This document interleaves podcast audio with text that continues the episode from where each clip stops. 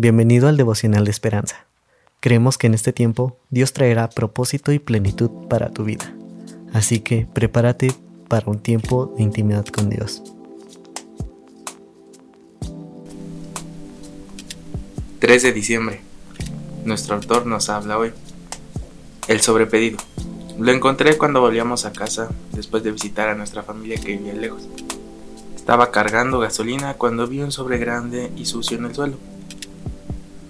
Lo tomé, así como estaba, y miré lo que contenía. Para sorpresa mía, eran 100 dólares, 100 dólares que alguien había perdido y que quizá estaba buscando desesperadamente. Le di nuestro número de teléfono al empleado de la gasolinera por si alguien regresaba a buscarlo, pero nunca llamó nadie. Alguien tenía ese dinero y lo perdió, así suele ser con los tesoros terrenales. Pueden perderse, ser robados, incluso malgastados. Perderse por una mala inversión o en un mercado del que no tenemos control. Pero el tesoro y la promesa de la vida eterna es diferente. No podemos perderlo en una gasolinera ni en ninguna parte. Por eso, Cristo nos dijo que cuando almacenáramos tesoros en el cielo, y lo hacemos cuando nos volvemos ricos en buenas obras, ricos en fe, ayudando con amor a los demás y hablándoles de Jesús.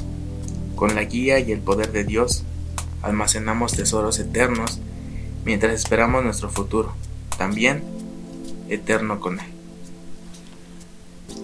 Debemos de aprender que los tesoros que debemos de guardar sean en el cielo y sean con nuestro Señor, ya que los tesoros terrenales se pueden perder o pueden devaluarse.